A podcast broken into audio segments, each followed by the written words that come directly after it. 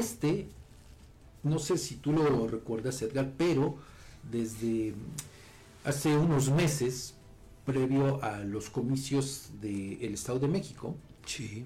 acuérdate que nosotros abordamos el tema, Sí. ¿no? que eh, pues había pasado prácticamente de noche para muchos políticos. ¿A qué me refiero? A esta posibilidad de ejercer el voto de las personas privadas de la libertad que no han sido sentenciadas, es decir, que no han perdido sus derechos.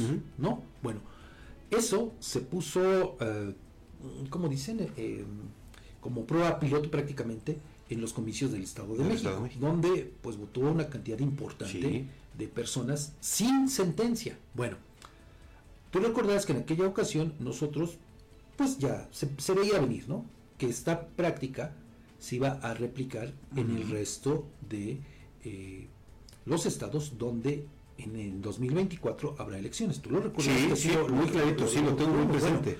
pues no nos quedamos tan, tan, Tan lejos. tan lejos, no nos equivocamos, porque eh, fíjese, ahora pues ya se da esa posibilidad, se ha firmado un convenio entre el INE y también la Secretaría de Seguridad Ciudadana de aquí del Estado para implementar las acciones necesarias a fin de que las personas que se encuentran en prisión preventiva en los centros penitenciarios puedan ejercer su derecho a votar en el proceso electoral concurrente 2023-2024.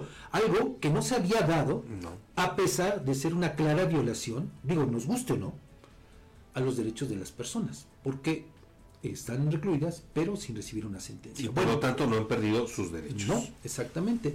Ahora, bueno, pues le digo, ya se firmó este convenio entre el titular de línea aquí en el Estado, Jesús Luis Ortega, y Salomón Amador González, quien es el eh, responsable de los centros penitenciarios aquí en la entidad. Bueno, ahí el vocal ejecutivo, Jesús Lule, del INE, explicó que los centros de reinserción social, tanto los dos varoniles como el femenil aquí en Tlaxcala, cumplen con las condiciones de seguridad, infraestructura y gobernabilidad requeridos para garantizar que las personas en prisión preventiva ejerzan su voto.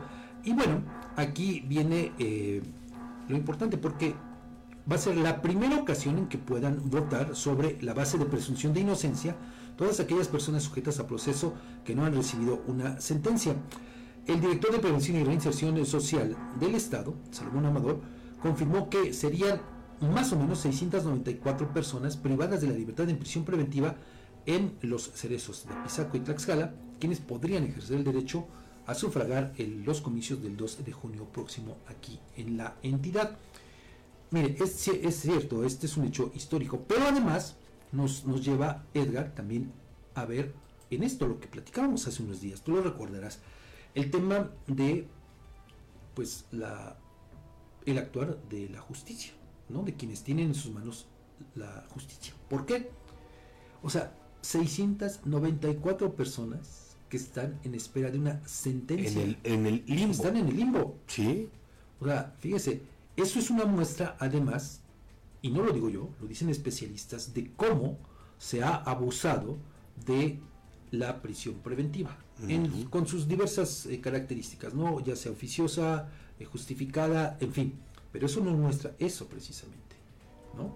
Cómo se está abusando, porque más o menos, si no tengo mal el dato, tanto en el Cerazo de Apizaco como el de Tlaxcala y en el anexo femenil, hoy día están recluidas alrededor de 850 personas, más o menos. Bueno, fíjese nada más entonces, esto nos lleva a pensar que solamente unas 200 personas, más o menos, son las que están sentenciadas. Y las cárceles hoy, estos centros de reinserción, están llenos, por lo menos aquí en el estado, de gente que está en espera de definir su situación jurídica. Eso es grave, Fabián. Totalmente grave. Imagínate nada más, independientemente de que hayas o no cometido algún delito, Independientemente. pero el hecho de que estés recluido sin que tengas una sentencia ya es una violación a tus derechos.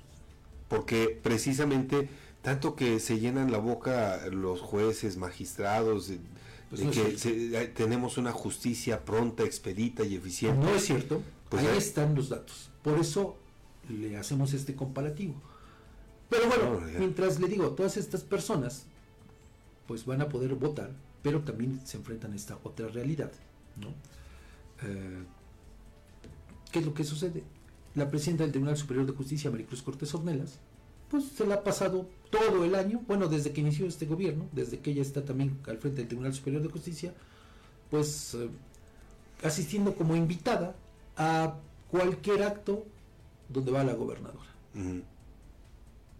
Mira, pues será Ah, Ahí está, sí, es, es que al final de cuentas, si no estás pendiente de tus actividades, que me queda claro que la magistrada presidenta no va a resolver todo, pero sí tiene que estar No, pero, pendiente.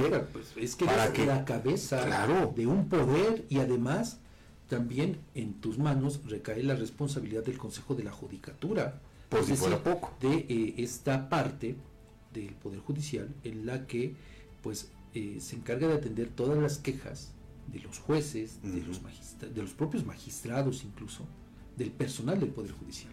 Fíjate. Pero pues mira, si hay este desdén, pues ¿qué te puedes esperar? Y por eso tantos, tantas personas que están privadas de su libertad, pero que no han recibido sentencia.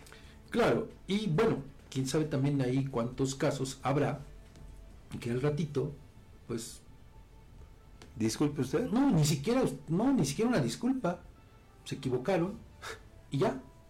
Pero bueno, le digo, habla de ese gran rezago que existe.